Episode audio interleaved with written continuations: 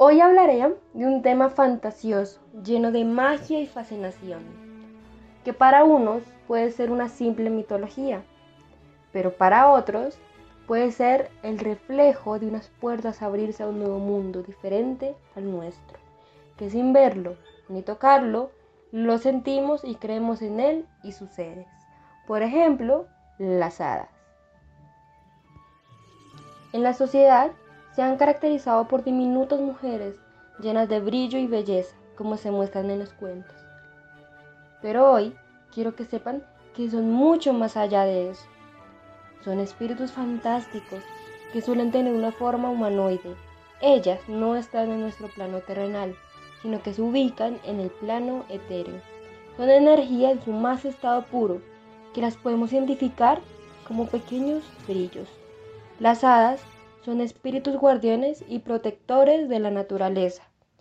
Ellas absorben energía de estos ecosistemas, como ríos, mares y bosques, y estas energías la transforman en protección y armonía.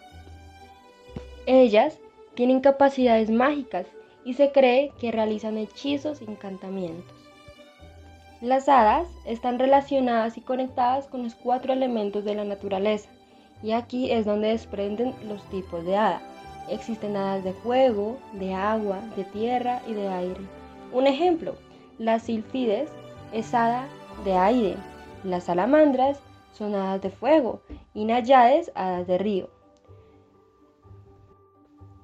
Su origen es incierto, pero dicen que descienden de un pueblo antiguo llamado Mongolia y que a la llegada de los celtas estas fueron desterradas y obligadas a esparcirse en todo el mundo y a ser escondidas. Ellas habitan en lo más profundo de los bosques frondosos, pero también habitan con nosotros, a traernos armonía y energía positiva. Donde ellas se encuentren habrá un equilibrio con relación a los cuatro elementos de la naturaleza. En las noches de luna llena, las hadas se sienten compulsadas a reunirse en un claro del bosque o un prado aislado para bailar haciendo círculos en lo conocido como anillos de hadas. A ellas les suelen gustar las flores coloridas, objetos brillantes, la luz, la música, el néctar.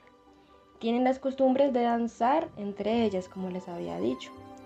Ellas son familiares de otros seres de la naturaleza, como elfos, gnomos y duendes, que también tienen una función en los ecosistemas. Según dicen, los adultos no tienen la capacidad de ver a estos diminutos seres. En cambio, los niños tienen el don de verlos, incluso de interactuar con ellos. Para terminar, algunos humanos creyentes a estos seres quieren sentirlas y verlas, pero para esto tienen que demostrar respeto a estos seres, pero aún más hacer la función de estas hadas.